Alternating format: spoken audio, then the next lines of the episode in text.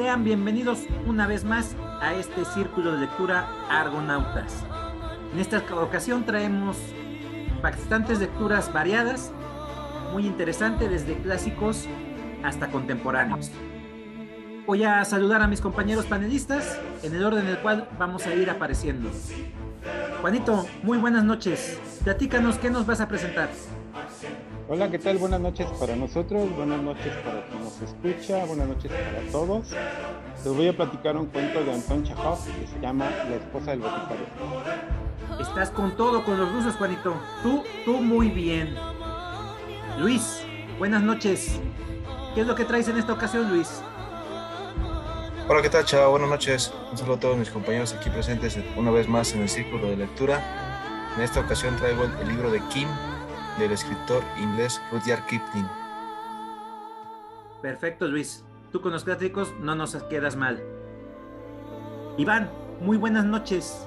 ¿Qué es lo que traes en esta ocasión, Iván? Hola, ¿qué tal, Chava? Amigos del Círculo de Argonautas. Un saludo para todos los que nos escuchan. Yo hoy voy a presentar una de las obras que más identifican con este autor, que es Gibran Khalil, y su obra se llama El Loco. Perfecto, Iván. Muy, muy interesante para salirnos de nuestra zona de confort. David, buenas noches. ¿Qué es lo que nos vas a compartir en esta ocasión? Hola, un gran saludo absolutamente a todos y hoy les voy a compartir mi libro favorito, La verdad sobre el caso Harry Quebec de Joel Iker. Perfecto, David. Un contemporáneo bastante, bastante interesante y que suena bastante. Y yo soy Salvador, su servidor. Yo en esta ocasión les traigo a Guillermo del Toro junto con Chuck Hogan en la novela Nocturna. Esperamos que esta noche sea de su agrado y esto es Argonautas.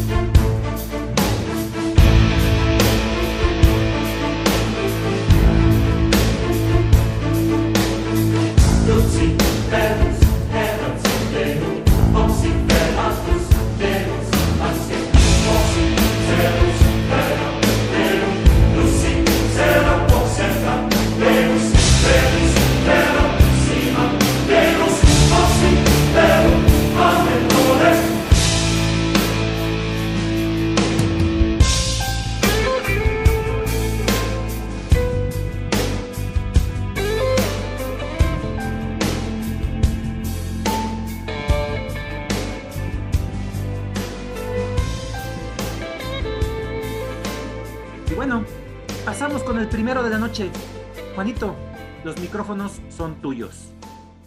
Gracias, ¿qué tal? Buenas noches. Ah, es un escritor ruso, Anton Chekhov, y la historia trata sobre la esposa del boticario. Describe un pueblito perdido por allá por la sierra, no tiene nada. Este, la esposa está está triste, su esposo, que es el boticario, está dormido, a pierna suelta, roncando, tiene una garrapata en la nariz, pero no le preocupa nada.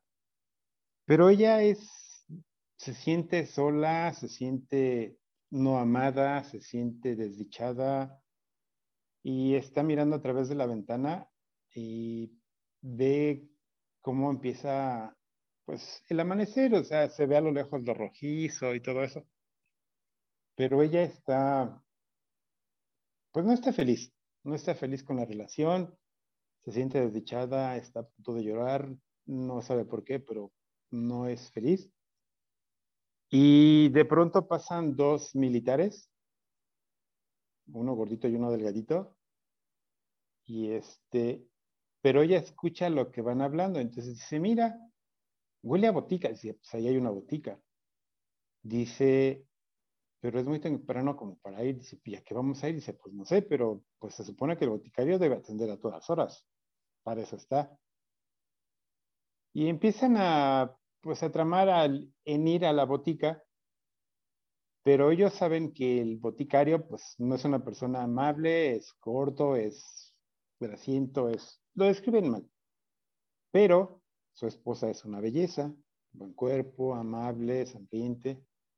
Y entre los dos, pues dicen, pues vamos, total, no perdemos nada con ir a, verla y pues a ver qué pasa.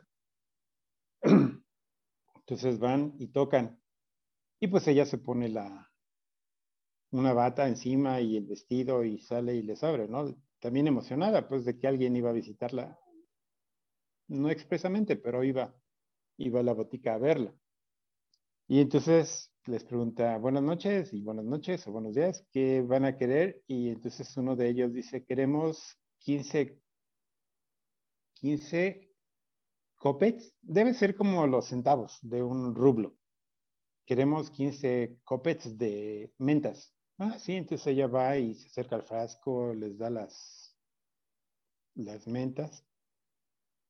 Y pues ya con, estando con ella enfrente, pues ya uno le dijo, a mí me gustaría, con el respeto, este, pues, besarle la mano, ¿no? Es usted muy guapa, pero pues lo hago mentalmente, ¿no? No me atrevería a, tocarla. Y están, pues ya se pone una, una conversación amena entre los tres y este, de pronto le dice uno de los militares, le dice, oiga, ¿no tendrá de tomar agua? No sé a qué tipo de agua se refería, pero algún agua especial. Y dijo la, la esposa del boticario, que en este caso no tiene nombre, dijo, sí, sí, tengo. Entonces fue atrás de la botica, regresó, le sirvió el agua y estuvieron tomando. Y de pronto, otra vez uno de los militares dijo, ¿y de casualidad no tendrá vino? Y entonces dijo la mujer, sí, sí tengo. Otra vez va atrás, regresa y les, les sirve el vino, ¿no? Y entre los dos militares dijeron, pues no es muy bueno el vino, pero pues es vino. O sea, no pasa nada, ¿no? Entonces, ella estaba emocionada de poder platicar con dos personas que no fuera su marido y ellos estaban emocionados por poder platicar con la esposa del boticario, que era una mujer muy guapa, muy sensual ya estaba medio amaneciendo un poco más y pues ellos se tenían que ir, tenían que ir a hacer lo que tenían que hacer en su servicio. Y le preguntan, ¿cuánto le debemos? Y entonces dijo la esposa del boticario, dice, me deben 15 rublos con tantos copets o algo así. Ah, pagaron y todo, o sea, todo estuvo bien. Se fueron. Y entonces ella cierra la puerta, se va a su cuarto y otra vez los observa desde la ventana. Iban caminando y de pronto se detuvieron y empezaron a platicar, pero ella ya no escuchó qué decían. Y no sé si estaban hablando quién se regresaba para seducir a la esposa del boticario o, algo parecido. Y pues ganó el delgado, el otro estaba muy gordito, entonces ganó el delgado y dijo, ah, pues yo me regreso. Entonces, ella ve que él regresa y pues su corazón se emociona, o sea, le dio gusto, se sintió feliz, se, sintió atraída, que alguien la mirara de forma diferente. Entonces, cuando llega el, el militar y toca la, la puerta de la botica, el que despierta es el marido. Y pues se para, se pone su bata, se pone las chanclas y sale y abre la puerta y dice, sí, dígame. Y cuando lo ve el militar le dice, ¿me da 15 copets de mentas? Y le dijo, sí. Se regresa, agarra las mentas, se las da, le paga y da la media vuelta y el militar se va y el señor se regresa, bueno, el esposo se regresa a la cama, se acuesta y se vuelve a dormir. Y este, y ella vio que el militar se fue, ya se iba y encontró al otro y empezó a, pues igual empezaron a platicar, pero ya no escuchó nada.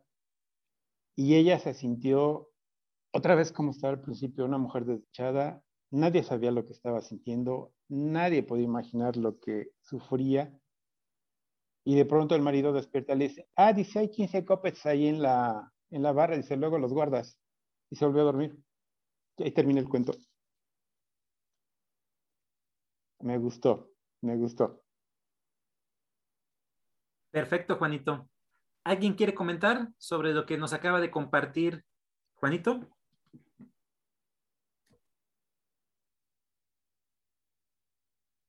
Fíjate que con respecto a, a, pues hemos hablado infinidad de veces. Eh, una de las virtudes que siempre hemos reconocido y que nos gusta bastante es esa capacidad que tiene de describir una, dos, de contarte una historia en esa brevedad y que la historia sea excesivamente sustancial, tanto en el manejo de los personajes como en la, el entorno, como en la ambientación. Y todo eso genera una, una trama bastante rica a pesar de que son cuentos cortos.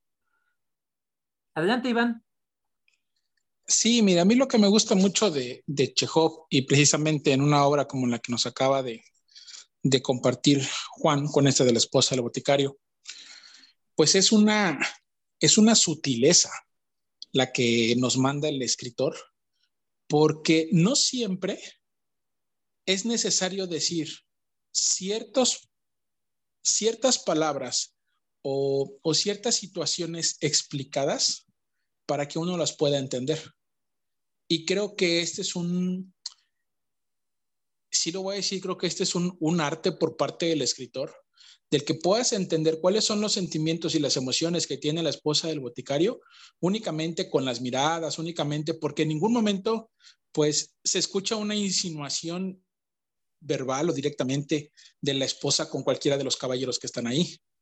Y sin embargo te deja esa, esa, esa impronta, te deja esa imagen de que pues la mujer no es eh, completamente, no está a gusto con su matrimonio o como, como lo dijo Juan, ¿no? Cuando alguien la, veía diferente, eso es lo que a ella la traía, le motivaba. Y, y, que también son de las cosas que normalmente pues muchas, muchas mujeres tienen que callar y que a veces los, los hombres no, no nos damos cuenta, ¿no? De las cosas que están pasando directamente con, con nuestra pareja. Y creo que ahí se me hace un, un, un buen atino por parte del escritor. Además, que ya lo he comentado en otras ocasiones, para mí Chekhov, para mí Chekhov es el mejor cuentista. ¿Sale? Así lo he dicho varias veces, me gustan mucho sus cuentos, tiene de diferentes eh, tonalidades, hemos presentado humorísticos como este, que es un poco más reflexivo, hay otros que, que tienen un poquito más de sátira, hay algunos que, que son más largos, ¿no? Como La Dama del Perrito, en fin. Creo que este señor escribió para todo tipo de, gustos, de formas, y creo que este es muy sutil, no tiene un, un cierre redondo, pero, pero te deja ese, ese pequeño espacio de, de reflexión y de imaginación, sobre todo la, los que vivimos en pareja, ¿no? La, las personas que tienen, que tienen pareja creo que lo pueden, lo pueden interpretar muy bien. Gracias, Juanito, por compartirnos este cuento. Claro, lo expresaste muy bien, Iván, muy bien. Esa, esa también incorporación de varias temáticas en sus cuentos. Es, es increíble cómo los maneja, cómo no se nota el que él sea una persona que nada más se enfoque en un solo tema, sino que es demasiado diverso. Su, su, su trabajo, su, su eh, bibliografía es muy variada, son una cantidad infinita de cuentos. Yo creo que entre todos no, no, no abarcaríamos ni hemos logrado el llegar por lo menos a la mitad de lo que ha escrito Chekhov. Y que tenemos como consigna, ¿verdad, Luisito?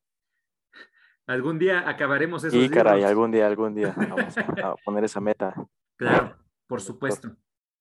¿No cierras tu micrófono, Luis? ¿Sigues tú? Venga. Pues claro, vamos a empezar a hablar también de uno de los considerados clásicos de la literatura universal. Rudyard Kipling. Bueno, Rudyard Kipling fue un escritor mmm, que nació en el colonialismo inglés. Él nació en la India cuando estaba ocupada por los ingleses, por lo tanto es considerado inglés. Eh, pero él digamos que él va a, mostrarnos como que esa India de la cual pues todos los ingleses se enamoraron al llegar, ¿no? Porque pues es una, este, es un lugar muy místico, muy, muy grande, muy, este, ¿cómo, podemos decir? Que, que, que tiene tantos tesoros que los ingleses al verla, pues no, no quisieron este, irse de ahí, ¿no? Y bueno, él como, como cuando nace, nace, ahí como, como inglés, va a tener este, todos esos beneficios que, que tendrían los nacidos ingleses, ¿no? O sea, buena educación, este, todas las, las comodidades, todos los lujos, y a su corta edad va a ser mandado a, a, Inglaterra, eh, donde pues ahí va a conocer este, pues otra, otra, ahora así que a, sus compatriotas, pero este, de una forma que a él no le va a agradar, que posteriormente él después va a hacer un libro que se va a llamar La oveja negra. Y él pues termina regresándose a la India, termina, este, él quiere mostrar lo, lo, bello, lo que es este, la naturaleza de ahí, la, el, budismo, él le gustaba mucho el budismo y, y, este, y se va a encargar de, de retratar este, esas historias ¿no? locales. Va a ser este, periodista y eso es lo que le va a impulsar a, a escribir. Y es así como empieza su vida de, de escritor ahí en, en, la India, ¿no? Este, pues claro, fue un, un, personaje muy notable para el imperio porque pues él fue el primer inglés en recibir el premio Nobel. Entonces sí, a partir de ahí pues se, vienen todos los, todos los demás ingleses, él, fue el, primero, ¿no? Y bueno, vamos a empezar. Eh, eh, ¿De qué trata Kim? Como les comenté, yo creo que este libro me gustó, ya tiene tiempo que lo leí, pero, pero me dejó una gran enseñanza. ¿Por qué? Porque nos va a hablar de un niño que se va a llamar este Kimball O'Hara, este pues siempre va a estar reducido a Kim, y, ah, algo que se me pasó decir que, que, que, que tenía Rudyard Kipling cuando publicaba sus, sus obras, es que él los publicaba con un, con un sello, con un símbolo que es muy conocido actualmente, pues es la svástica, que pues representa este, para la India, pues, este, buena, fuerte, buena suerte, fortuna, y después pues fue, se vio manchada por, por el nazismo, ¿no? Y es así como él después este, pide que todas sus demás publicaciones le quiten las básticas su libro, porque pues él se va a dar una mala imagen. Y es, curioso, también un dato curioso que no sabía de él, que también apenas este, me enteré. Pero bueno, regresando a Kim, Kim va a ser un niño que va a ser un poco, este, digamos, como autobiográfico. ¿Por qué? Porque pues él va a ser un niño también, este hijo de, un padre británico, principalmente este irlandés, y va a estar en el, eh, el, cual va, pues, iba a estar trabajando en el servicio secreto de Inglaterra en ese momento. Estaban las tensiones muy fuertes con las guerras de Afganistán y Rusia pues también estaba muy interesado porque pues no estaba en contra del expansionismo colonial de, de Inglaterra, ¿no? Entonces ahí va a ser como que la disputa, ¿no? los rusos contra los ingleses. Y Kim, pues, va a ser el hijo, de, digamos, el hijo perdido, ¿no? ¿Por qué? Porque su mamá también era blanca, este, nacida y, este, hindú, ella. Y él va, él va a pasar desapercibido este, su infancia, haciendo, este, sobreviviendo, trabajando, haciendo mandados, este, conociendo a los hindúes, a varias facetas de, la religión, este, ahí eh, en la India. Sabemos que la India pues es un mundo de religiones y culturas, ya que pues, también están ahí también los, este, los que creían en Mahoma, y entonces eh, se va a empapar de mucho, de mucho, este, mucho conocimiento también. Es, es una historia que el niño va, va a ir avanzando, va a ir este, este, sobreviviendo, como les dije.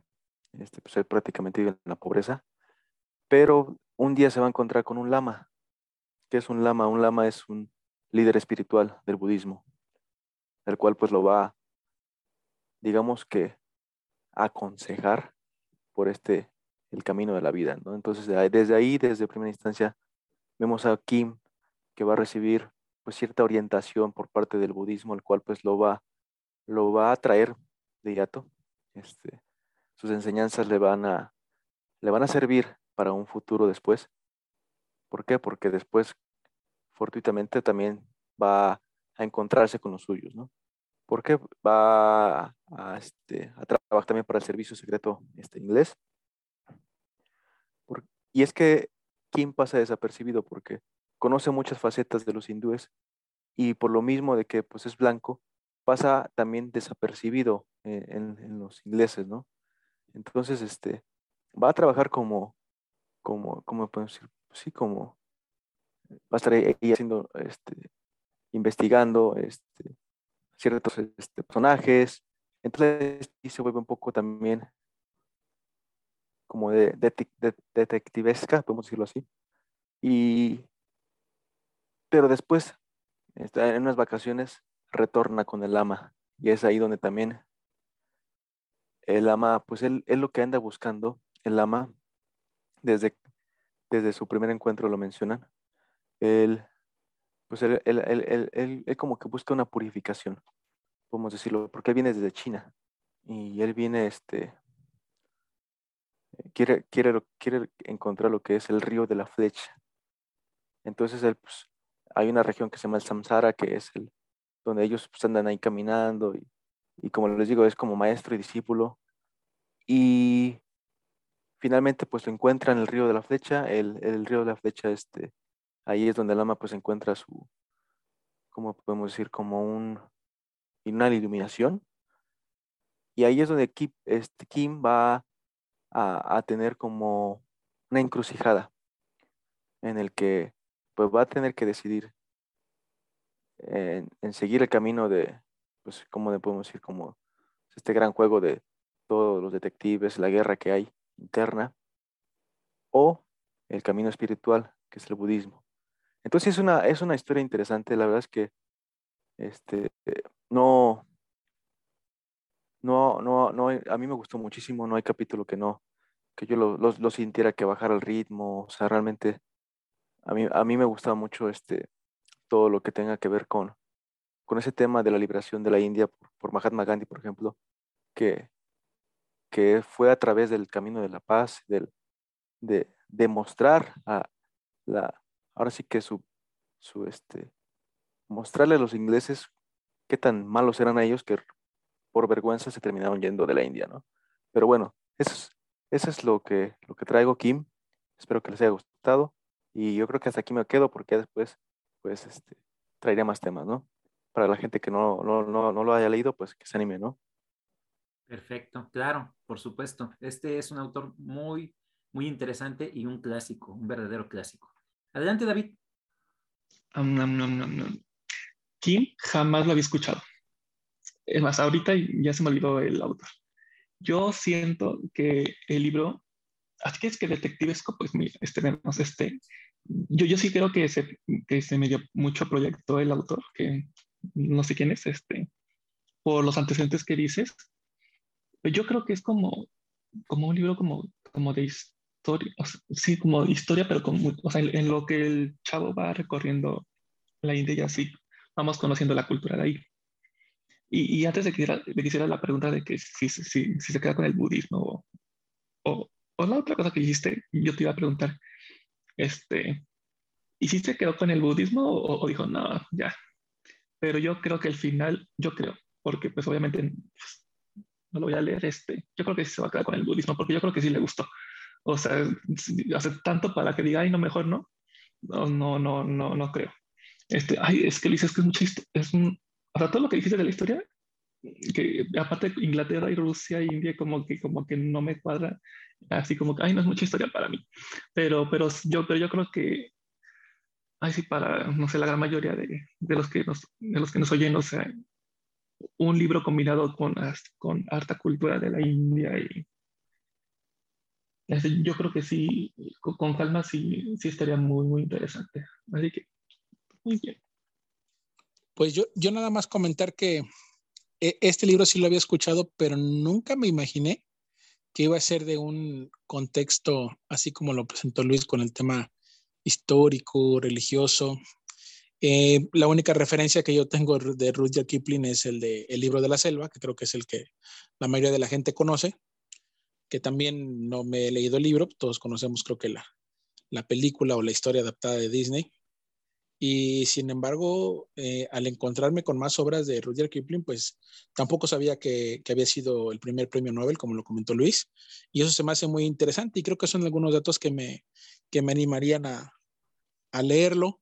Eh, muy interesante también lo que, lo que comentó Luis acerca de la, de la esvástica, ¿no? Que, sí es cierto. Digo, bueno, yo no sabía de él, pero sí sabía de otras eh, civilizaciones o ciudades donde ese tema lo tenían por, otro, por otra situación y, y con los nazis se vino a, transformar todo esto, pero, pero muy interesante, muy, interesante porque creo yo que, como ahorita a lo mejor yo voy a presentar el mío también, que los, los ojos de, de personas que viven en, en Oriente o Medio Oriente sí cambian algunas, algunas concepciones sociales y filosóficas y sí me darían ganas de, leer este libro para, para tener mi propio, mi propio juicio, pero bueno, Luis nos, nos, lo recomendó y dijo que a él sí le había gustado y, y, espero que más adelante, por ahí lo tengo, sí tengo este libro en físico y espero más adelante darle la oportunidad. Gracias Luis por la aportación. Perfecto, Iván. Sí, igual yo lo tengo ahí este, en físico. Eh, sí le di una checada, no lo he leído completo. Sí chequé algunas partes de, de las que nos platicó Luis. Y creo yo que es muy característico de, de, esta época y de lo que siguió. Tenemos a varios escritores que hablaban sobre cómo la colonia inglesa se apropiaba de diferentes partes del mundo, las colonias, cómo las, las trataban. Eh, tenemos a, al mismísimo, este, platiqué de él en, en, el curso, en el curso, en el especial de, de, de este cuate, ¿cómo se llama? Ahorita me estoy acordando. Se me fue su nombre ahorita. Pero bueno, el, okay. el cuate era, era polaco y se nacionalizó inglés.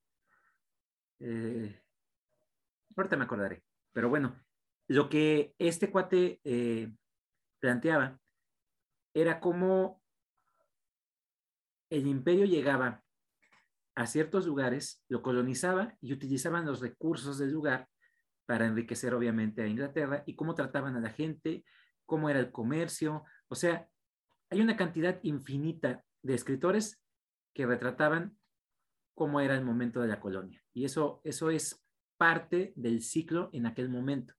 Los escritores normalmente hacen eso y lo hacen muy bien. Pero bueno, qué bueno que te hayas animado, Luis, y pues gracias por esta aportación. Ok, el siguiente en la noche es Iván. Adelante, Iván. Los micrófonos son tuyos. Muchas gracias. Bueno, pues yo voy a presentar esta noche el libro de El Loco, de un escritor que como muchos otros, así como ahorita Luis nos platicó de uno que se fue a Inglaterra, que muchos fueron para allá, pues otro tanto se fue para Estados Unidos. En realidad él nació en Líbano, es de Medio Oriente y después se terminó de, de, constituir como escritor en Estados Unidos, pero siempre fue una persona que anduvo viajando mucho a, a su país de origen, pasó por París y, y Estados Unidos principalmente, ¿no? Él es Khalil Gibran. Y que bueno, según el idioma y la forma, le dicen Gibran, Gibran Jalil, que podemos encontrar sus libros como con Y o con, con Jalil o con, con KH, ¿no? Khalil. Pero para el cabo es, es el mismo escritor. Este escritor, desde cuando yo le tenía un, un, un, lugar reservado para la lectura, porque ya me habían llegado a mí muchos comentarios acerca de, de otras personas que les ha gustado y que, y que es un, un escritor que, que hasta cierto punto podemos decir que escribe algo distinto. Yo me animé con la historia de loco porque no sé por qué yo, yo digo que a lo mejor yo estoy loco, pero, pero tengo algunos eh, acercamientos con este tipo de, de obras que, que, tienen por el título esto algo así de loco. Hace un tiempo presenté por ahí uno de, de Lushun, de, de, un, de un chino que también era diario de un loco por ahí este John Katzenbach con la historia de un loco, en fin, hay varios, varios libros que tienen este título y, y siempre como que me llama un poquito la atención. Bueno, voy a platicar únicamente cómo inicia el libro y dos pequeños pasajes del libro. Eh, en realidad, eh, Gibran Khalil lo que hace es presentarnos un libro filosófico hasta cierto punto. Y yo me quiero quedar que es así. Probablemente no es filosofía pura o no es teoría filosófica, sin embargo, sí son, es un, es un libro de relatos que no me lo imaginé tampoco, yo pensé que era una historia de corrido, son varias historias donde pues aparentemente están como medias disparatadas, pero cada una tiene una reflexión. Y son los libros que me gustan porque no, son libros que te lo, aunque está pequeño, no te lo puedes chutar de, de, una sentada porque necesitas como digerirlos y como masticarlos y, y eso me agrada mucho cuando un escritor te avienta un libro tan pequeño, pero que no te lo puedes leer tan rápido porque necesitas irlo, irlo reflexionando paso a paso y eso me encantó. El libro del loco comienza diciendo y, hace una aclaración, dice, tú me preguntarás por qué yo me he convertido en un loco. Y platica que pues un domingo de plaza, pues él de repente salió corriendo porque alguien le había robado sus máscaras y él decía que él tenía siete máscaras distintas con las cuales salía todos los días a la calle, ¿no? Y dice, entonces cuando me las roban, yo salgo a la calle gritando, me han robado, me han robado, me han robado mis máscaras. Y entonces la gente se me quedó viendo, dice, y un niño gritó, aguas con el loco. Dice, yo me sentí muy mal porque en realidad me habían robado mis máscaras. Y cuando regresé a mi casa, dice, después de salir por la calle corriendo, dije, bueno, pues tampoco no es tan, tan mal que me las hayan robado, ¿no? Porque de alguna manera, pues yo sigo aquí. Y entonces después salí gritando y salí corriendo y dije, gracias, gracias Dios mío que se robaron mis máscaras. Dice, a partir de ahí, toda la gente me empezó a decir en el pueblo que yo estaba loco esto a mí me agradó, me agradó que te, que te narre como la, como la parte de por qué se considera loco. Y nada más te voy a platicar los cuentos. Hay unos que son muy, muy breves y algo aquí que yo luego, luego le encontré fue con los cuentos de Augusto Monterroso. Augusto Monterroso, que los hemos compartido en otras ocasiones, también es un escritor que tiene cuentos muy, muy breves. Sí, o como en alguna ocasión también nos compartió Jonah con el tema de las minificciones de Borges. Entonces, eh, creo que por ahí va este, este de, loco. En uno de los que me gustó, va a combatir dos, en uno me gustó mucho porque dice que hay, había una convención de gatos. Y entonces, ahorita que estamos viendo aquí en una pantalla, ¿no? Había una convención de gatos y dicen que todos los gatos pues estaban preocupados porque, porque tenían que hacer oración, todos tenían que hacer una, una oración en conjunto para que por favor la gran divinidad les, les diera muchos ratones porque los ratones eran prácticamente el elixir de la vida, ¿no? Es como lo más importante. Y entonces se acerca un gran gato, el gato de todos los, los gatos y dice, hermanos míos, dice, hay que hacer la oración, pero debe ser todos juntos, dice, para que realmente el poder divino caiga sobre nosotros y entendamos que lo mejor de este mundo son los ratones y nos brinde ratones. Y en eso se acerca un, un perro y el perro se queda pensando y dice, dice, bueno, dice que alguien les explique a estos gatos. O sea, ¿cómo, ¿cómo es posible? Dice que ellos estén creyendo que el elixir de la vida son los ratones. Dice, jamás puede ser eso. Dice, para mí que esos cuates están locos.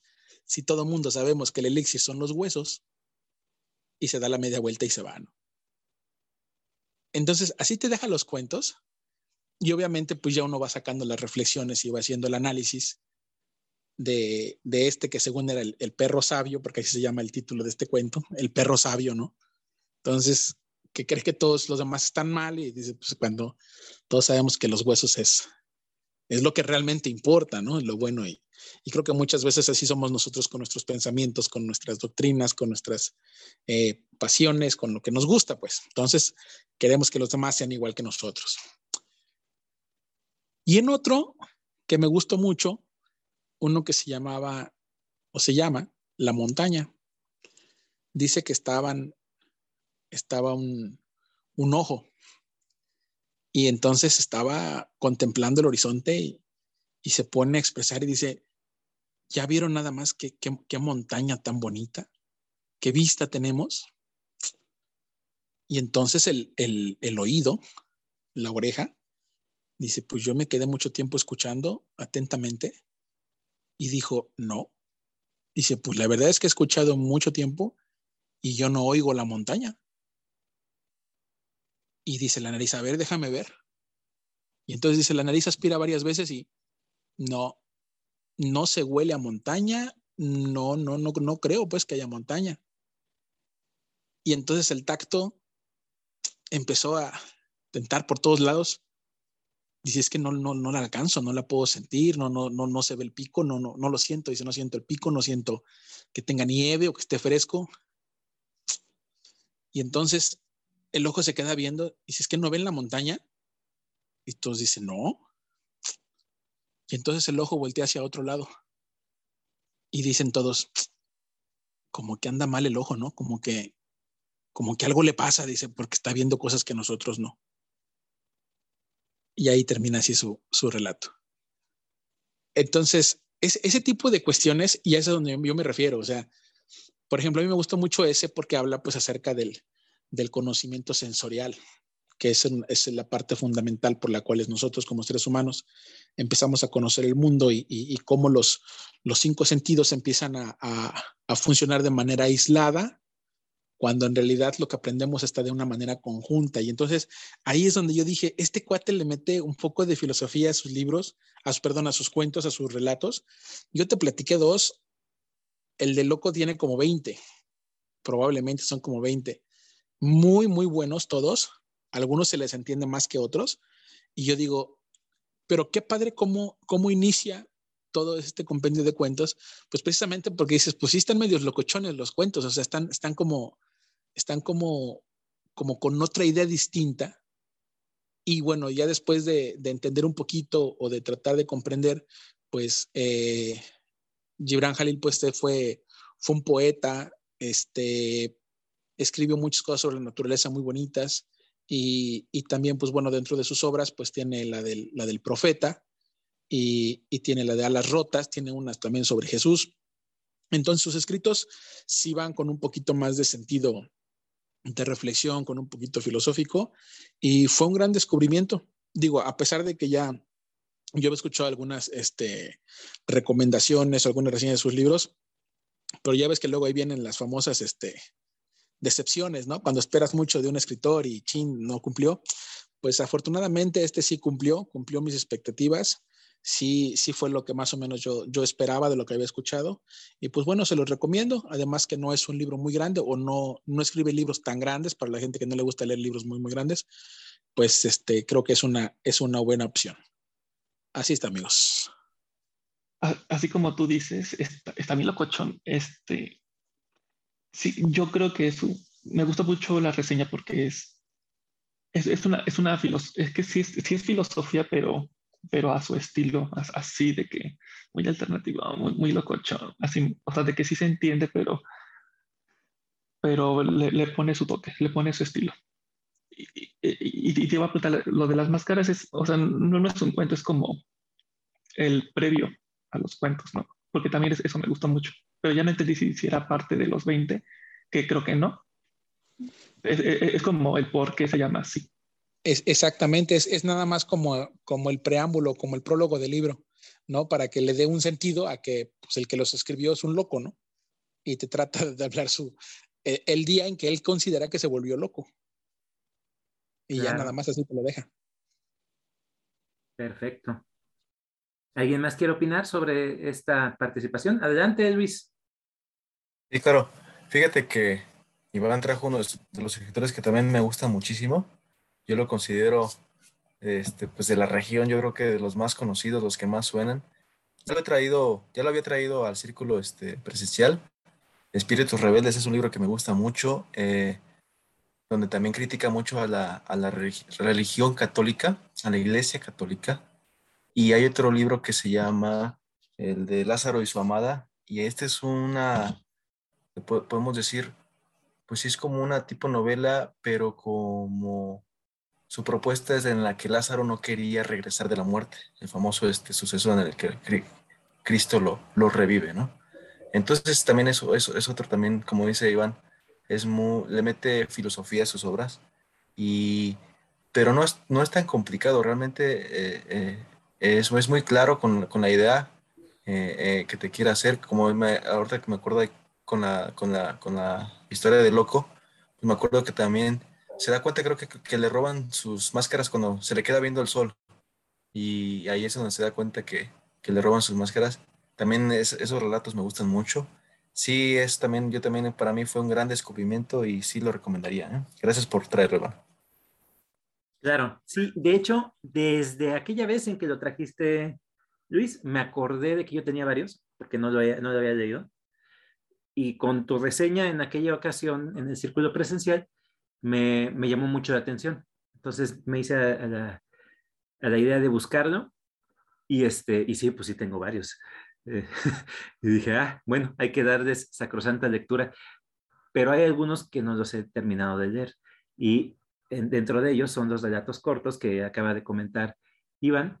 Entonces, eh, la verdad es que me lo vendiste bien, Iván. Eh, que, pero contigo ya no sé, porque después de tu reseña del profesor, que, que, que estuvo buena tu reseña, pero pero no, no digo, no. Eh, esa, esa, reseña tiene años y nunca se te va a olvidar, creo. Nunca, se, me va a olvidar porque dije, mira, qué, qué, buena reseña hiciste. Pero no. sí, pero no. No lo voy a leer. pero bueno, en esta ocasión, en esta ocasión sí me convenciste. Sí me convenciste para aventarme estos relatos. Muchas gracias por tu aportación, Iván. Continuamos con este círculo y el siguiente en la lista es David. Adelante, David. Listo. Ay, no. Esta es una relectura de mi libro favorito, de la verdad sobre el caso Harry Keber de Joel Dicker, pero nunca lo he comentado en el podcast. Entonces, pues, si los que nos escuchan buscan, no está. Yo, yo ya se los había traído, entonces, pero hice la relectura porque resulta que Joel Dicker dijo de que va a sacar una secuela. Entonces, y esta secuela es parte, va a ser parte de la trilogía del protagonista Marcus Coleman, que, que, es primero el libro de los Baltimore, después seguiría Harry Keber y terminaría otra vez con los Baltimore, porque en la historia de los Baltimore hay un lapso de tiempo de dos años que este Marcus dijo así como que lo dejó en el aire y, se, y se trata de este.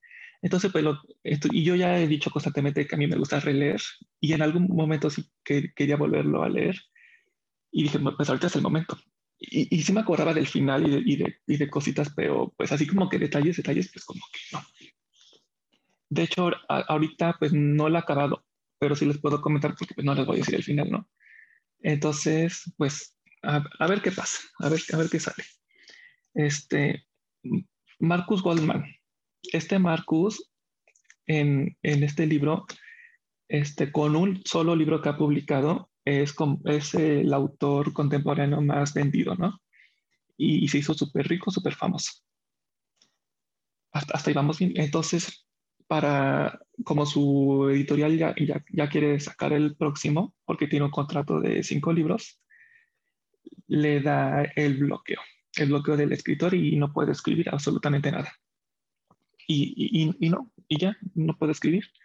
Entonces, le, habla por teléfono a, lo que, a, su, a, su, maestro de la universidad, que es Harry Kebert. Harry Kebert también es un, es, un, es un autor muy famoso, antes lo era más.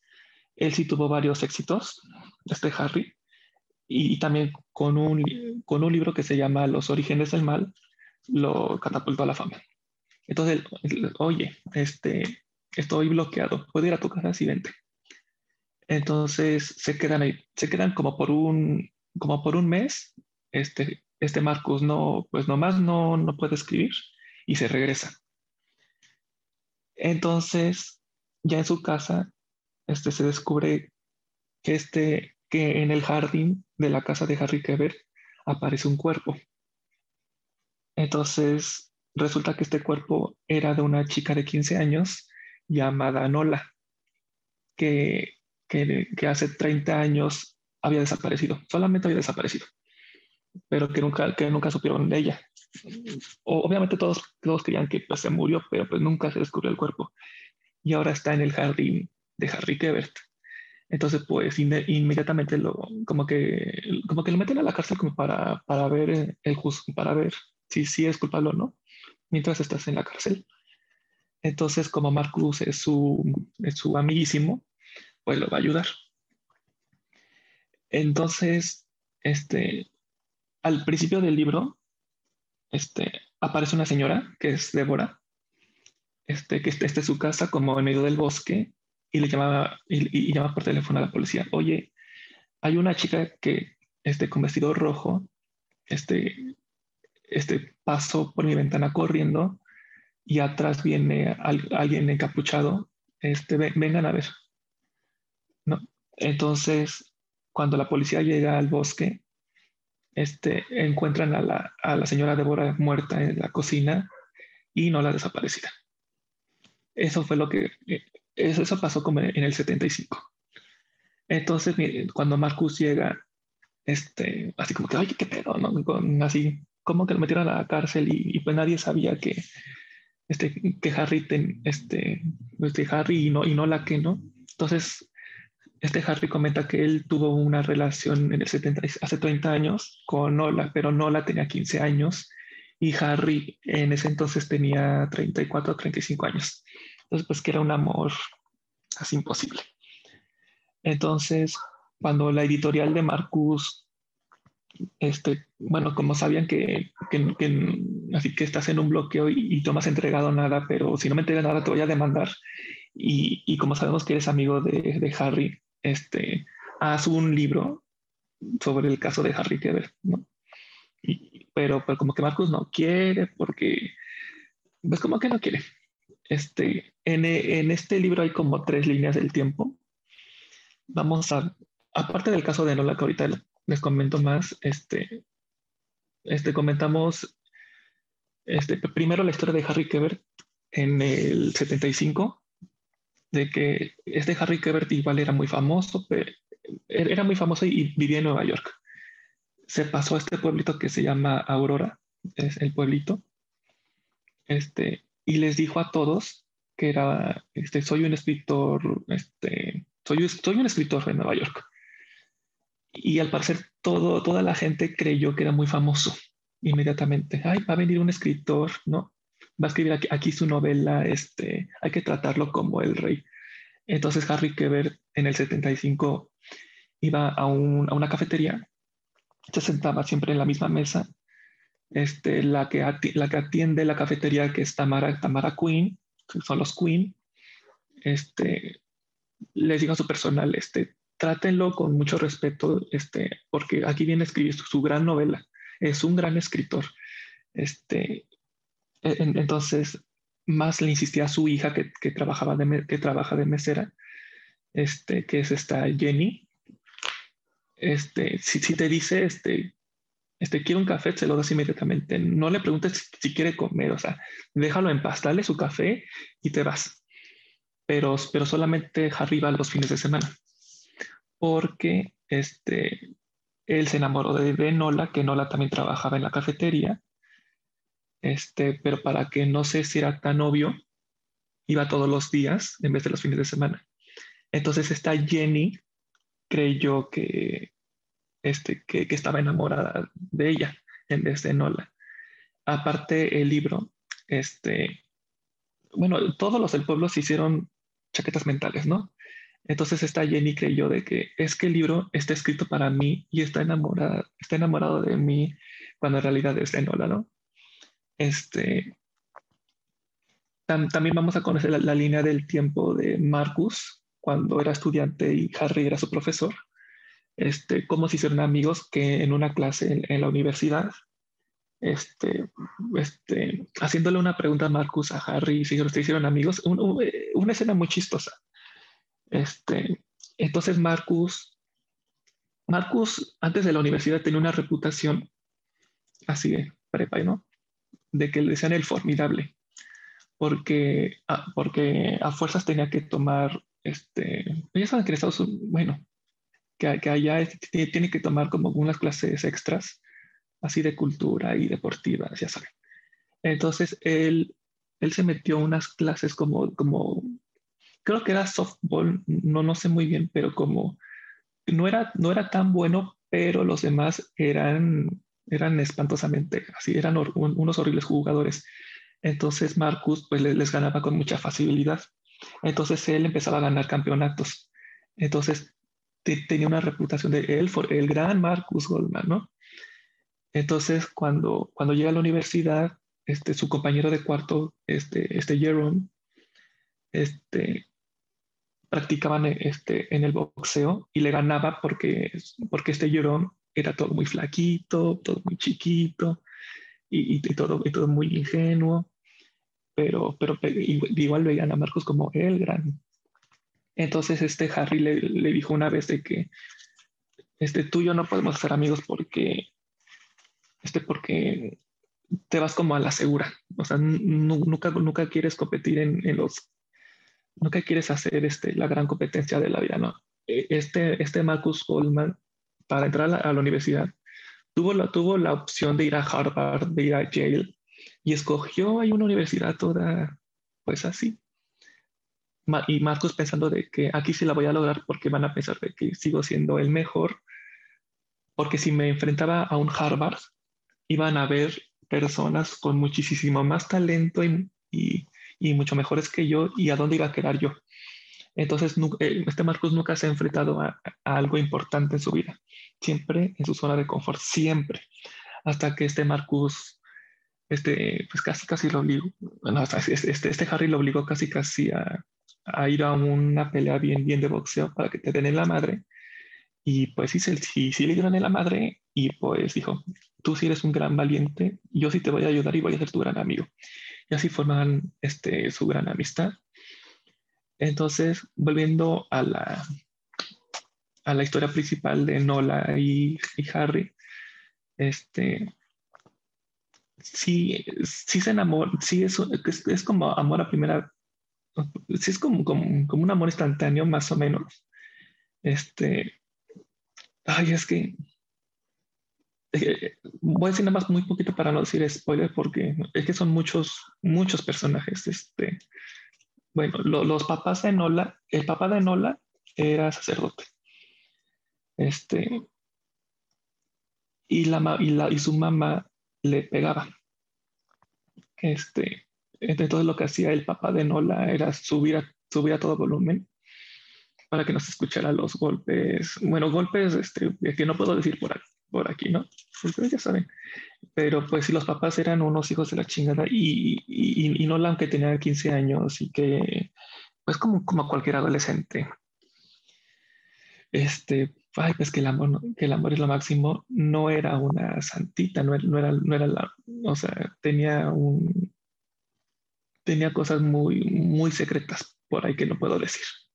Unas cosas muy, muy fuertes, ¿no? Muy, muy, muy fuertes no era la gran, ay, la gran dulce y, y toda así, toda muy linda. Este, no. De hecho, todos los personajes, todos tienen un, pues sí, pues como un gran secreto. Por ejemplo, Harry Kebert, este, si la mató o no la mató, como que eso ya no importa porque ya todo el mundo sabe que anduvo con una niña de 15 años. Entonces, como su libro era lo, lo máximo, ya las librerías la, lo dejaron de, de, publicar, de vender, o sea, ya su reputación se fue. La haya matado o no la haya matado. Este, y el libro, el libro, pues sí se trata como de, pues, quién la mató, o sea, o sea, pues todo indica de que, de que Harry sí mató a Nola, porque cuando descubren a Nola, este, como que estaba envuelta en una bolsa y tenía el manuscrito original de los orígenes del mal de Harry Quebert. Entonces, como pues es que, pues, ¿qué más quieres si fue Harry Quebert el que la mató? Y, y o sea, pues sí. Entonces, pues no, no voy a decir si la mató o no la mató, pero lo que realmente le, sucedió, lo que realmente le sucedió a Nola en el 75, lo que realmente pasó, sí, sí considero que es como que, así era, fue una gran historia de amor que no, que no me que no me esperaba, que, que obviamente eso se dice hasta el final, lo que realmente le pasó. ¿Quién fue quien la persiguió en el bosque? ¿Por qué estaba huyendo? Porque aparentemente este día cuando desapareció se iba a escapar con Harry por su amor imposible, pero, pero no voy a decir. Este, todos los personajes tienen ahí, todos los personajes importan, o sea, no hay ninguno que, que sobre. Este, nada más por decir, este, mis personajes favoritos es el papá de Jenny, que es, un hombre muy, muy chistoso, muy, este, a la merced de su esposa, de que sí, sí, amorcito, sí voy a hacer esto, sí, lo que tú digas, este, que no sé qué.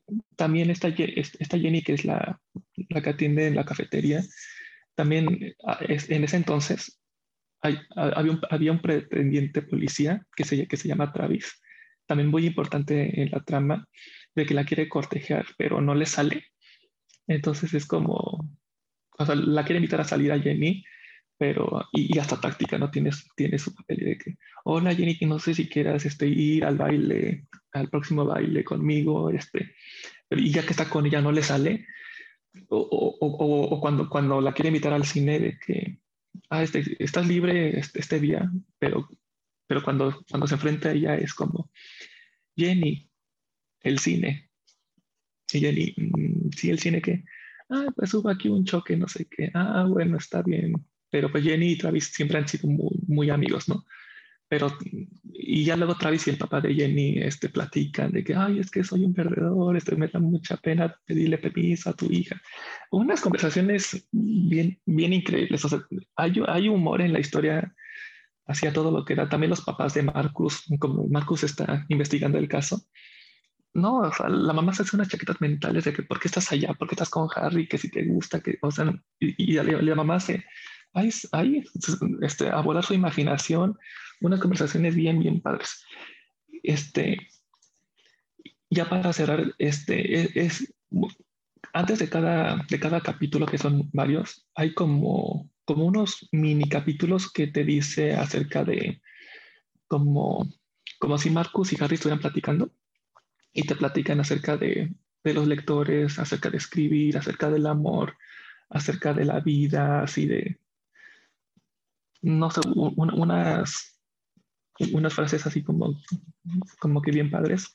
Por ejemplo, una vez en un, en un capítulo muy corto, este Harry Keber le dice a Marcus que escribir dio sentido a mi vida.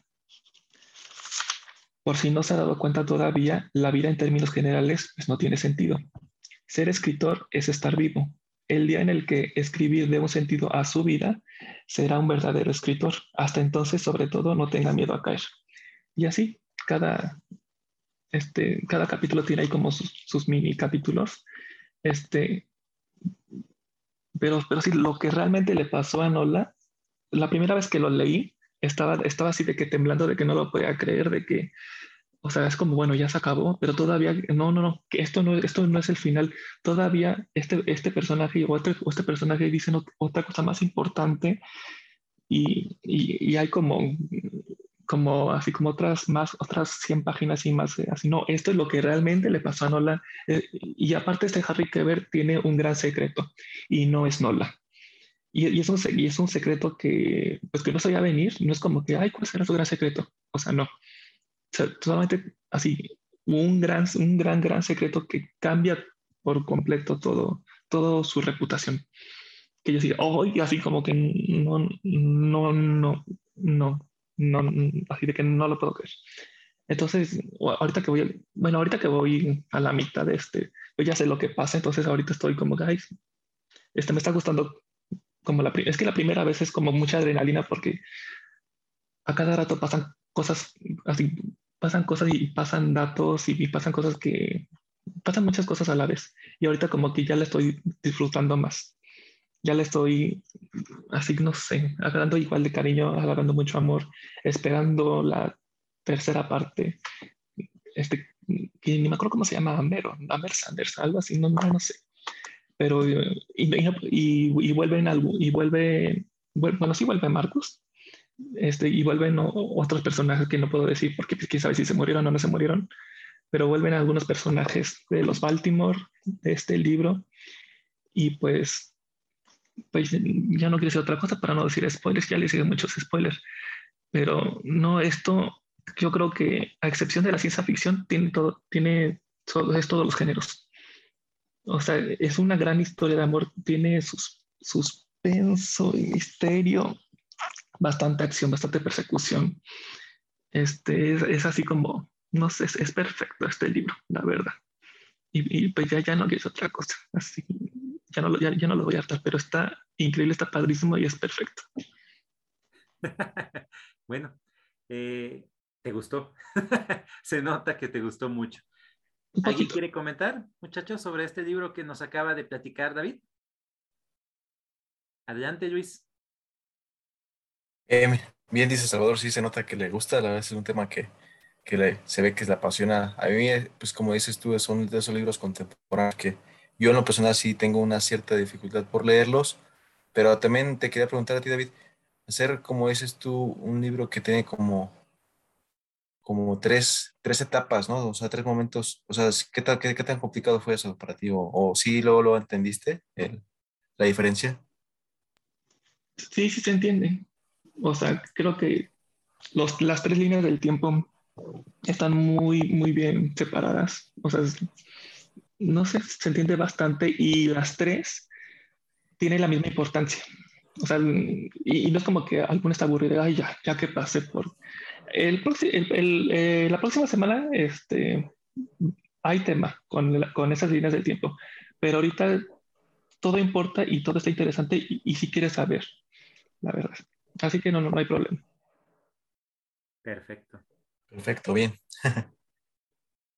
Eh, fíjate que la, primera vez que lo comentaste eh, me llamó mucho la atención y supuestamente lo iba a pedir, no se dio las circunstancias, pero ahora que lo vuelves a platicar me, me da todavía más ganas de leerlo. Eh, es, es, de esas historias este, de suspenso que tienen como protagonista a un escritor tan enigmático.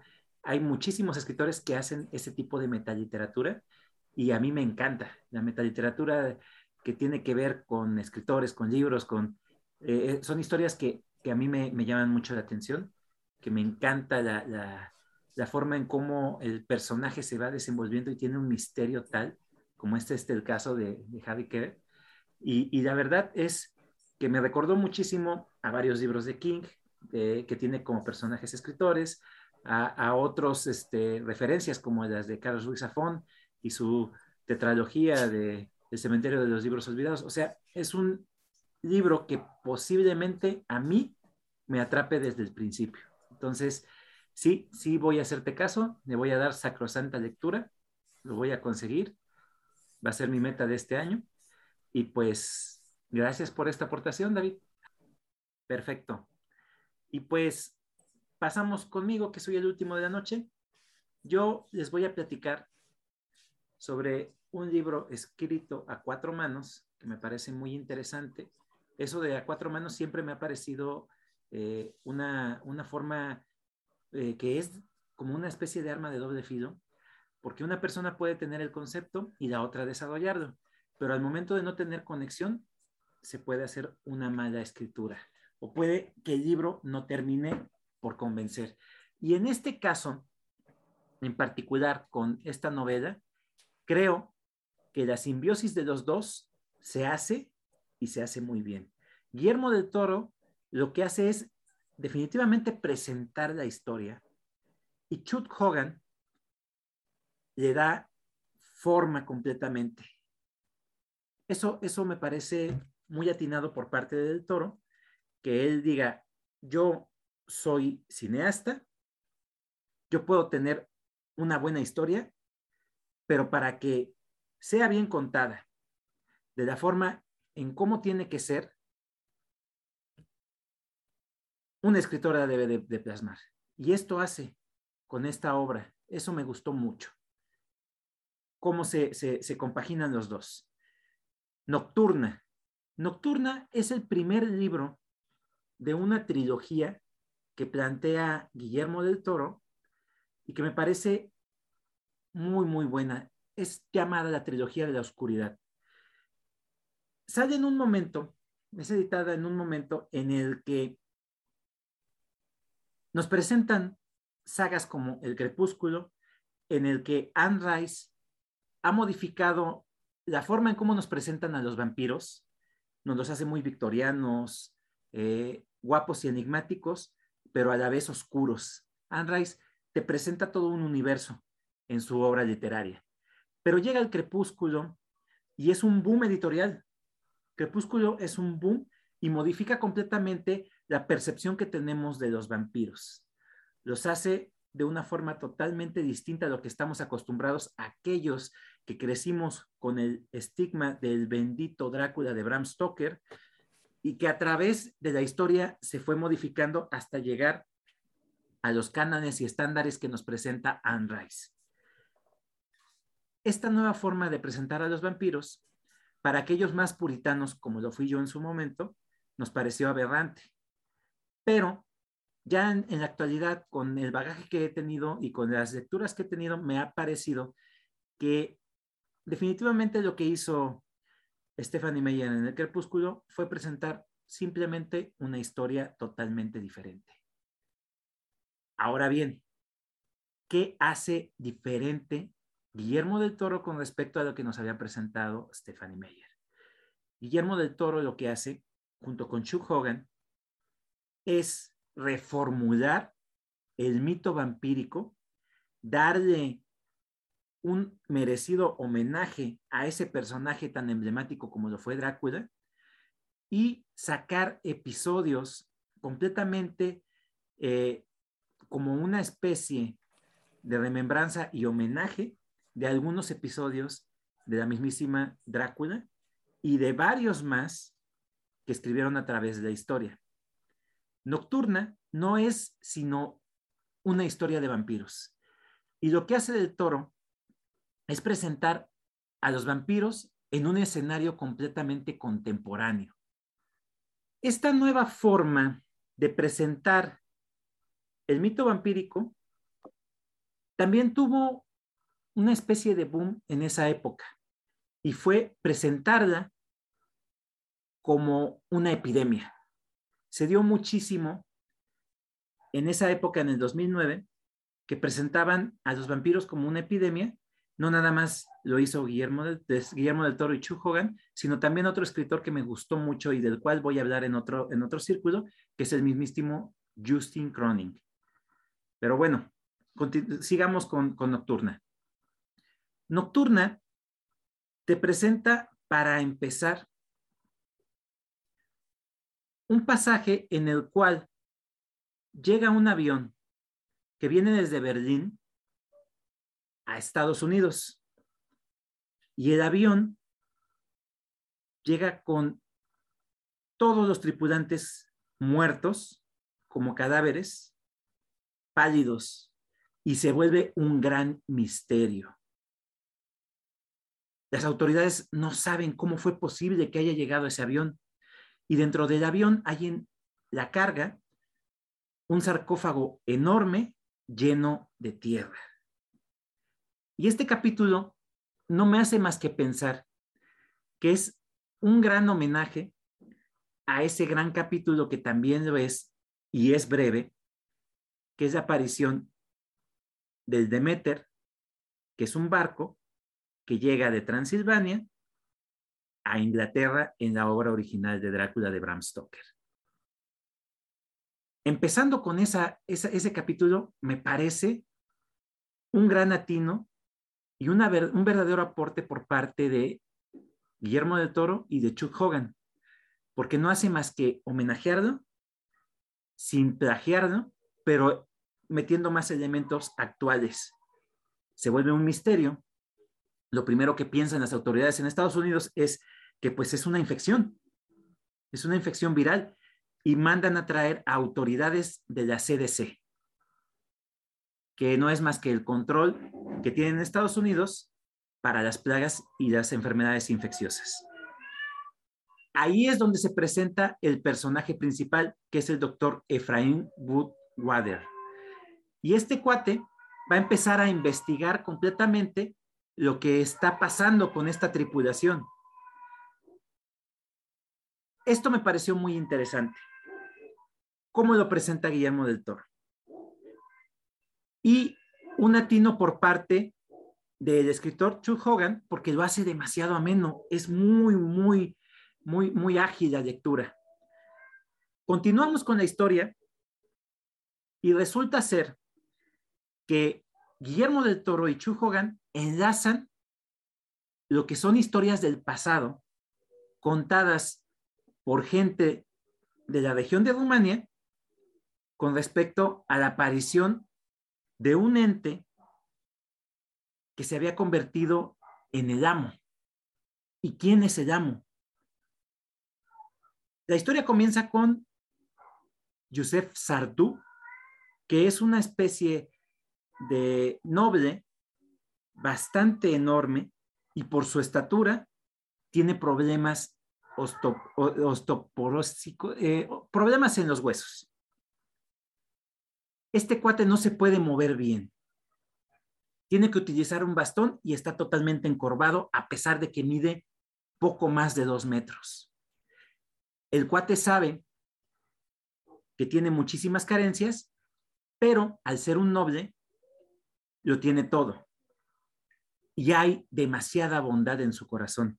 Entonces todo el tiempo está haciendo de regalos a toda la gente, la gente lo tiene en mente, lo quieren mucho y a la vez se entristecen por su situación física, porque saben que tiene los días contados con esa enfermedad.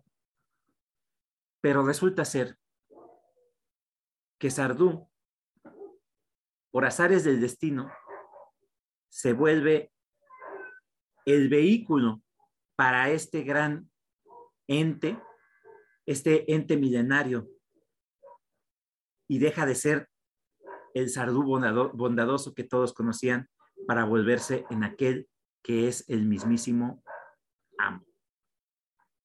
Esta, esta parte de, de la narración me pareció hermosa. Los retrocesos en el tiempo me parecen un aporte para la misma historia en el futuro. Y resulta ser que Efraín, el doctor Woodwater, se, encuentra con un personaje que es el segundo personaje principal y que no es más que el mismísimo Abraham Setrakian, una especie de Van Helsing moderno. Y ese Van Helsing moderno es aquel que nos cuenta esas historias, las historias en las cuales el elemento terrorífico se van maximizando y que también se vuelven como una especie de literatura clásica, siendo que es una novela contemporánea. Esos elementos para mí fueron sumando cada vez más en la historia. Continuamos con esa investigación, ahora sumándose, se traquean a Woodwater y empiezan una carrera contra el tiempo porque se da cuenta Efraín que esas personas muertas no son más que vampiros. Y aquí Guillermo del Toro y Chuck Hogan hacen otra nueva aportación a este mito vampírico. Los vampiros no son como nos los describen anteriormente, ni en la época clásica de la literatura, ni en la época actual con Anne Rice, ni en esa nueva presentación que hizo Stephanie Meyer. Estos vampiros son seres totalmente distintos. Para empezar, hay una nueva aportación. No son seres que tengan colmillos, sino que se les hace un apéndice en la boca. Algunos recordarán o habrán visto las películas que hizo Guillermo del Toro con Hellboy, particularmente la segunda parte. Hay, un, hay un personaje que se abre de boca y lo vuelve a utilizar en la segunda parte de Blade, el cazador de vampiros. En esa parte de Blade, el cazador de vampiros, los vampiros tienen una boca como si fuera de este personaje emblemático de la ciencia ficción que es el depredador, que tiene unos colmillos como apéndices y una boca como si fuera de cangrejo. Pues estos vampiros que presentan aquí, se les abre esa parte de la boca pero todavía hay otra nueva característica, que es que tienen este apéndice que les comentaba, que es una especie de lengua gigante de dos metros y que al final tienen una boca y pican como si fueran mosquitos. La infección, como la plantea Efraín, se transmite por este, este apéndice mediante larvas, gusanos que recorren la sangre. Y estos gusanos son los que infectan y convierten a las personas en vampiros. Continúa esta nueva evolución de la presentación de los vampiros por parte de estos dos escritores y los vampiros no se comunican mediante la voz, se comunican por telepatía. los vampiros no tienen todas esas eh, deficiencias o, eh, ¿cómo podríamos decir? Eh, esas, esas, este, mm, kriptonitas como lo son el ajo, el agua bendita, las cruces, lo único que los afecta es la plata, porque la plata tiene la capacidad de separar a las larvas, de ser venenosas para las larvas. Entonces es lo único que en verdad los afecta, aparte de la luz del sol. Continuamos con la narración. Y lo que hacen ahora estos dos escritores es presentarte las historias de los reanimados, de todos los personajes que te habían contado que llegaron en ese vuelo y de cómo regresan a su hogar, pero regresan con la intención de acabar con su familia y de volverlos a ellos mismos vampiros. Tienen ese instinto, esa, esa, esa, esa voz que les dice que tienen que regresar a sus, a sus hogares para poder convertir a toda su familia. Y esa es la parte en la que también meten más terror en la narrativa. Esta carrera que siguen ellos dos, Efraín y el doctor Abraham, se suman más personajes. Y toda esta narración me recordó completamente a la forma en cómo King desarrolla también Stephen King sus obras cuando va metiendo personajes. Cada personaje se vuelve parte de la historia y la forma en cómo lo desarrollan me gustó mucho. Está la compañera de trabajo de Efraín, la doctora Dora. está un mexicano que pertenece a una banda y que se vuelve también una especie de cazador. Está un ruso que es un exterminador de plagas y que se da cuenta que esta nueva ola vampírica se mueve con esas características, con las características de una plaga. Y también él se vuelve otro personaje, tanto secundario como principal. Todos los personajes que van entrando son parte de la historia y son fundamentales para el desarrollo de ella misma. Hay una persona que se va a encargar de apoyar al amo, porque como todas las tramas en las que se habla sobre la vida eterna, hay quien la desea. Y este personaje es un gran empresario, completamente enfermo y que quiere, quiere esa cura, la cura del tiempo. Todos estos elementos que te estoy platicando, me parece que van sumando y suman y suman. Y la trama cada vez se vuelve más oscura. La humanidad definitivamente, con esta nueva ola de vampiros, está contra las cuerdas. Y es todo lo que les voy a platicar con respecto a la historia de Nocturna. Sigue en esta, en esta trilogía lo que es Oscura, el segundo libro, y el tercero, de nombre Eterna, salieron cada uno un año después de este, 2010 y 2011, cerrándola de una forma soberbia y magistral. Ya habrá otros círculos para que les pueda comentar cada libro. ¿Qué les pareció esto, muchachos? David, ¿cómo viste este libro? Pues sí, sí me gustó mucho. Este, al principio, em, no, no ubicaba el libro por el título, si había visto el libro en la portada. El, principio sobre el barco y sobre las larvas y la telepatía, yo creo que Joy Hill sí le copió, porque es exactamente lo, mismo en, en, Plunge, en el cómic. Dije, esto me recuerda a algo. Pero yo, es que no soy fan de Guillermo del Toro, pero, pero lo que me gusta es que si va a proponer algo que ya es muy visto, o sea, ya que los vampiros sí de mil maneras, pero la manera, pero él tiene algo que decir, él tiene una propuesta, e, es algo que, llama la atención y lo hace bien. Y si, y si vas, digamos, digamos, a copiar o a, retomar ese concepto, pues hazlo diferente, hazlo este, bueno, no sé si mejor porque es, es, una, palabra, es una palabra muy fuerte, pero, pero si tienes algo, algo diferente, algo nuevo y algo interesante que decir, pues a lo que vas.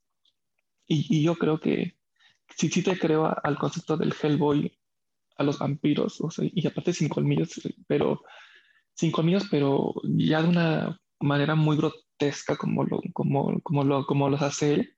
Entonces, pues sí, me, sí me interesó absolutamente todo y, yo creo que sí, eh, todos los personajes que, los que vienen a continuación, yo creo que son bastante, este, bastante interesantes, bastante que sí, va, que sí van a aportar en la novela.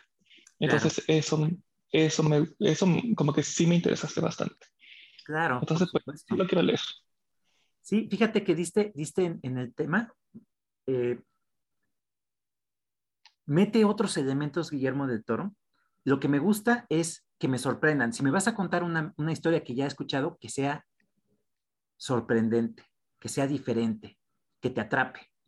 A pesar de que tú ya la conoces y que sabes que puede llegar a darse eh, de una forma que ya has visto, el aporte que hace definitivamente es algo que me gusta. Los vampiros, como los presenta, es totalmente diferente a lo que estamos acostumbrados, pero resulta ser que estos que te acabo de platicar son vampiros jóvenes.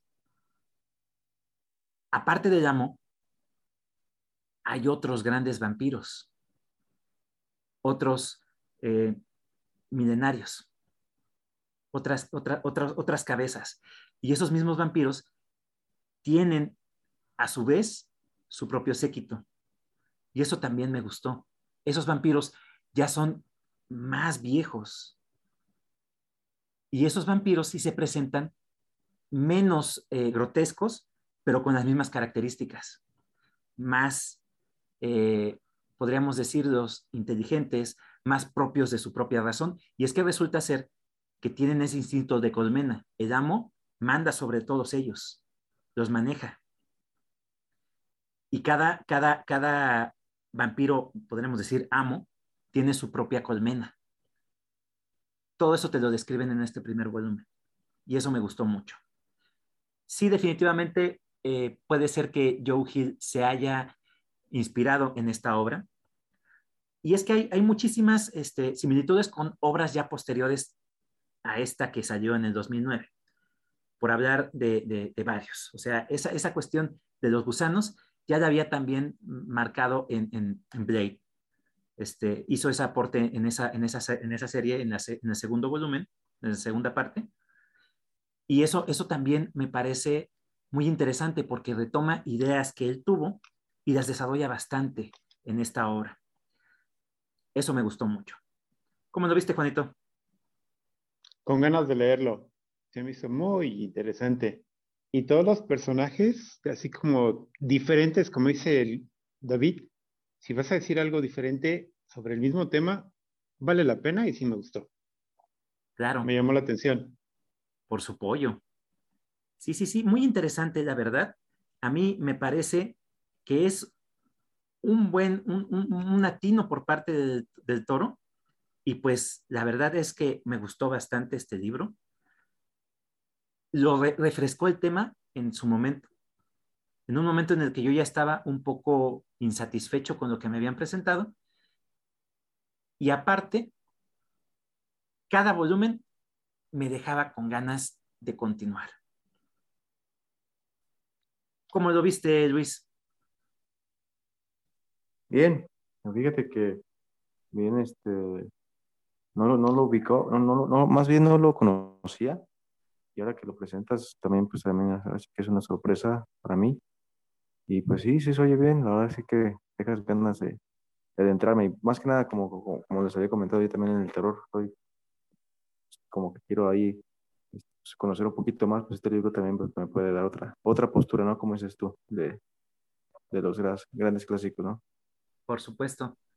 Sí, fíjate que eso es lo que también quería escuchar quería escuchar tu comentario porque tanto la obra de, David como, como, la mía son contemporáneas y, creo que la literatura contemporánea tiene, tiene lo suyo también, aparte del clásico.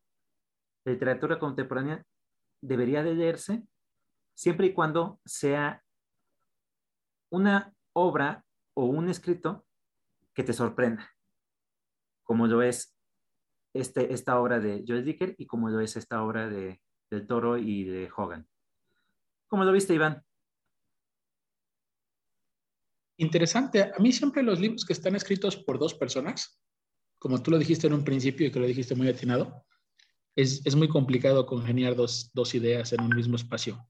Y entonces yo le he dado el crédito a partir de, de, de uno que leí de, de, Kaczynski y que yo dije, híjole, me, me gustó mucho porque nunca me imaginé que eran dos, dos personajes y ahora sí como tú lo estás platicando y luego pues nada más y nada menos de Guillermo del Toro, pues jamás me imaginé que, que escribiera el libro, bueno, sé que tiene por ahí, lo ubico más como, como director de cine, no como escritor, pero pues creo que también puede ser un, una, una, buena oportunidad, ¿no? Para, para descubrirlo. Así como lo, como lo fuiste explicando, eh, coincido con, con, mis demás compañeros, tanto David como Juan, cuando, cuando vas a hablar un tema ya revisado, choteado y remarcado por muchas veces, pues creo que la, la, la originalidad se mide ya en, la, en las diferencias o en los matices que tú le pongas en la obra, tan más que en los, en los mismos personajes, ¿no? Pero interesante, interesante ese, ese tipo de, de, obras y pues bueno, creo que a, todo, a todos por lo menos nos, nos dejó algo tu reseña y yo tampoco no lo había escuchado ni tampoco lo había, yo no, no lo había visto. Entonces se me hizo, se me hizo una, una buena re, revelación el día de hoy. Perfecto. Es así como vamos a pasar a la parte que tanto les encanta, que les gusta y que les fascina, y es la bendita, suculenta, maravillosa puntuación. Juanito, ¿cuántas estrellas le damos a ese cuento de el mismísimo Chekhov? Ni más ni menos que cinco. Me ¿Tú? gustó su cuento. Tú muy bien, Juanito. Luis, ¿cuántas muy estrellas bien, le damos a Kim? A Kim, fíjate que yo le voy a poner cuatro estrellas. Para mí, el final, este, como, no digo, no quiero espolear, pero a, a, a, mí yo lo sentí como que un poco inconcluso, así me quedé con. No me gusta que los finales como que queden muy abiertos, siempre me gusta que cierren los finales. Por eso le pongo cuatro, cuatro estrellas. Bien, es una buena puntuación. Es una buena puntuación. Eh, Iván, ¿cuántas estrellas? Yo voy, con, yo voy con cinco. Cinco estrellas para Gibran Khalil. Muy buen libro, bien escrito y con mucha reflexión. Me gustó mucho. Perfecto. David, ¿cuántas estrellas para Harry Keber? ¿Qué será? No lo sé. Pues obvio cinco. Cinco estrellas. Fíjate, eh, si no hubiera sido por, por el 4 de, de Luis, sería otra noche redonda, porque yo qué puedo decir de esta obra de Nocturna, eh, para empezar, este, esas remembranzas que hace Cetraquian me fascinan. Me pareció un atino y un manejo del terror clásico en una obra contemporánea. Eso es lo que me rememoró. Cada, cada relato de, de, de Abraham Cetraquian me parecía una buena utilización de los recursos literarios. Una, dos, la narrativa tan fluida. Me parece otro apunte. Tres, la forma en cómo se desarrollan los personajes. Cada personaje, a pesar de los que eran los secundarios, eran secundarios, aportaban a la historia. La incorporación de diferentes etnias como lo es el ruso, el exterminador, el mexicano, el pandillero. Y a pesar de que eran clichés, la forma en cómo los van desarrollando no me deja una mal sabor con respecto a los personajes, sino a, a más bien una diversidad, una, una diversidad que, que, está bien empleada. Yo no puedo ponerle menos de cinco estrellas a esta obra por todo esto que les comento y aparte porque me hizo recordar lo bello que es la buena literatura unida con lo que es la literatura contemporánea. Cinco estrellas para Nocturna. Y es así como hemos llegado al final de este círculo. Les recuerdo que tenemos redes sociales. Nos encuentran en Facebook, así tal cual, Círculo de Lectura Argonautas. Y en él van a encontrar desde el primer capítulo de la primera temporada hasta el más reciente de la tercera temporada. También en el enlace de la descripción estamos en Spotify y ahí van a encontrar nuestra página de internet. Voy a despedirme de mis compañeros panelistas agradeciéndoles esta noche mágica de, compartir estas lecturas. Y Juanito, muy buenas noches. Buenas noches, un placer estar con ustedes. Esperemos que a todos les guste nuestra selección de hoy. Nos escucharemos próximamente. Buenas noches. Luis, buenas noches. Buenas noches a todos los que nos escucharon, este, mis compañeros también aquí presentes. Este, pues nos estamos viendo pronto en otro ciclo de programa. Gracias. Iván, buenas noches. Buenas noches a todos mis amigos del Círculo de Lectura Argonautas y nos vemos aquí en el próximo episodio. David, buenas noches. Buenas noches. Este fue un programa bastante, bastante padrísimo y un gran saludo a todos, a todos ustedes y a todos los, que nos escuchan. Un gran saludo. Y yo soy Salvador, su servidor. Eh, agradezco el tiempo que han pasado con nosotros. Esperamos que hayan disfrutado de esta selección y pues nos vemos en un próximo episodio. Les recuerdo, no somos críticos literarios, pero lo hacemos con mucha pasión. Esto fue Círculo de Lectura Argonautas. No me queda más que decirles gracias totales. Nos vemos en el próximo.